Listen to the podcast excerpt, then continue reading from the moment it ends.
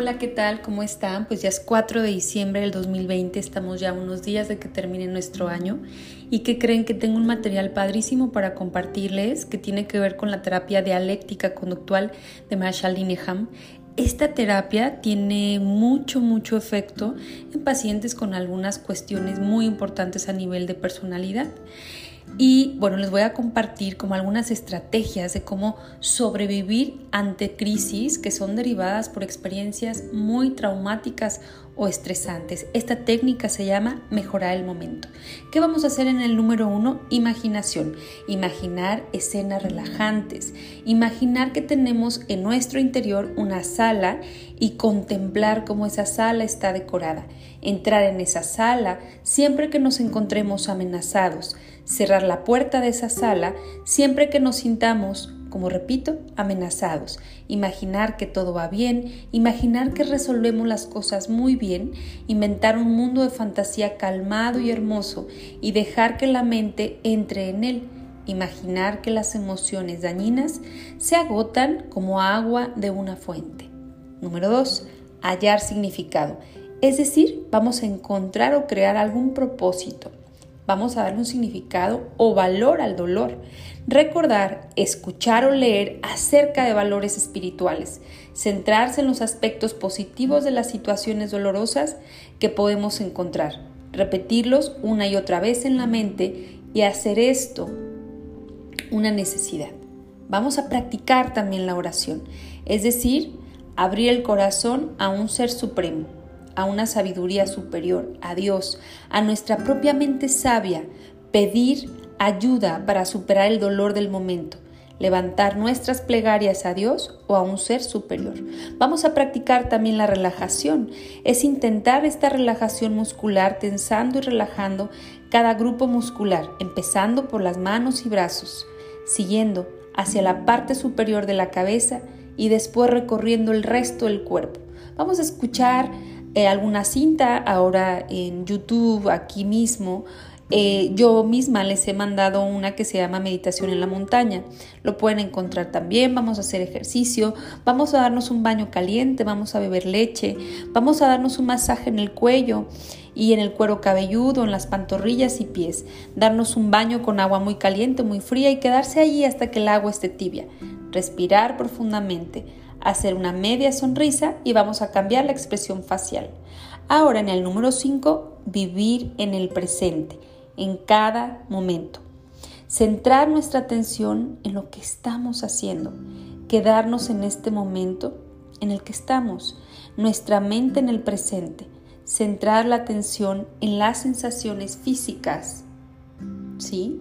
Que acompañan a las tareas no mentales, por ejemplo, Vamos a caminar, vamos a lavar platos, arreglar nuestro closet, nuestro baño. Vamos a darnos cuenta cómo se mueve el cuerpo durante cada tarea. Hacer ejercicios de toma de conciencia.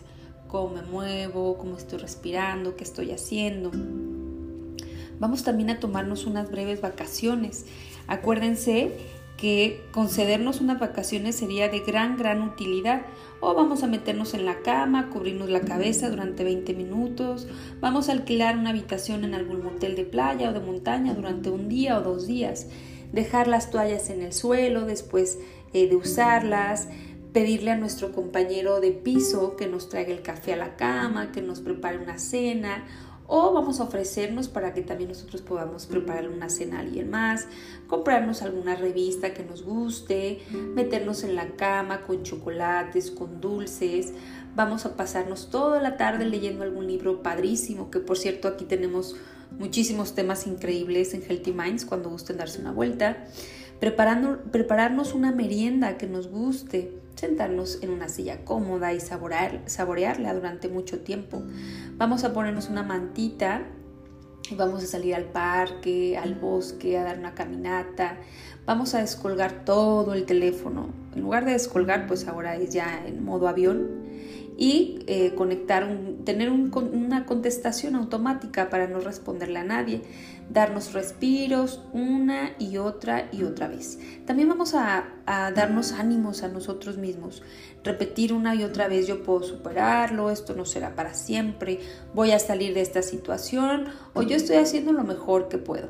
También piensen en los pros y los contras, hacer una lista de pros y contras contra eh, tolerar el malestar. Por ejemplo, a ver, ¿cuál es el beneficio de que yo tolere esta situación? ¿Y cuál es la desventaja? ¿no? Entonces van a encontrar pues, que tienen muchísimos beneficios.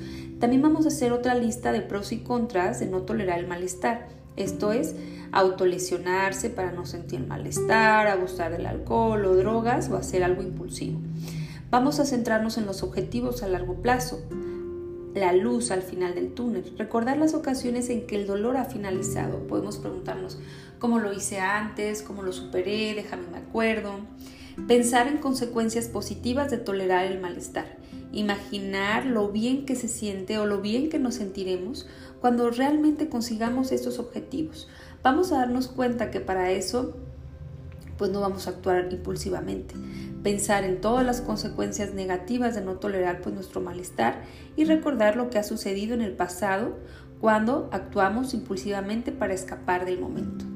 Bueno, pues espero que esta información les sea de utilidad. La verdad es que está muy, muy padre y sobre todo que en momentos de crisis, cuando no sepamos qué hacer, esto lo podemos repetir una y otra vez. Te recuerdo que yo soy Marta Barragán, soy directora en Healthy Mind Psicología Integral y ofrecemos psicoterapia online y presencial. Eh, puedes marcarnos al 1480-392 o 452-1125-362. Visita mi página www.healthy-minds.mx y también mi Instagram healthy-by Marta. Hasta pronto, ha sido un gusto poder compartirte esto.